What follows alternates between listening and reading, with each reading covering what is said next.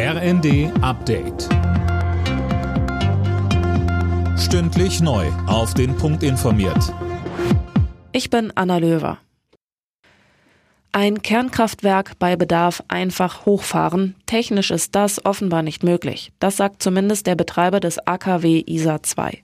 Wirtschaftsminister Habeck hatte zuvor angekündigt, dass die AKWs ISA 2 und Neckar-Westheim bis April als Notreserve am Netz bleiben sollen.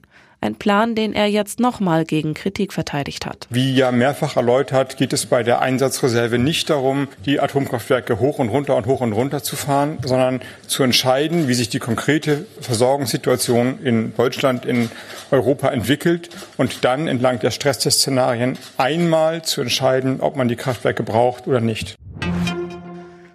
Der Bundestag stimmt heute über das neue Infektionsschutzgesetz und damit die Corona-Maßnahmen für den Herbst ab. Zuvor hatten sich die Ampelparteien noch kurzfristig auf Änderungen geeinigt. So soll eine Maskenpflicht auch in Arztpraxen gelten, im Flugzeug aber nicht. Die duale Ausbildung und die Weiterbildung von Beschäftigten stärken. Mit diesen Maßnahmen will die Bundesregierung auf den Fachkräftemangel in Deutschland reagieren.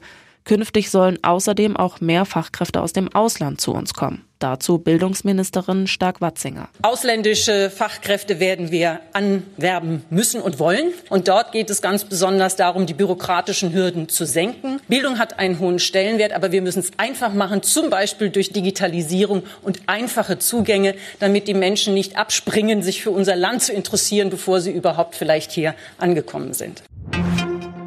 In der Fußball Champions League hat der FC Bayern München mit 2 zu 0 gegen Inter Mailand gewonnen. Bayer Leverkusen unterlag dem FC Brücke mit 0 zu 2 und Eintracht Frankfurt verlor gegen Sporting Lissabon mit 0 zu 3. Alle Nachrichten auf rnd.de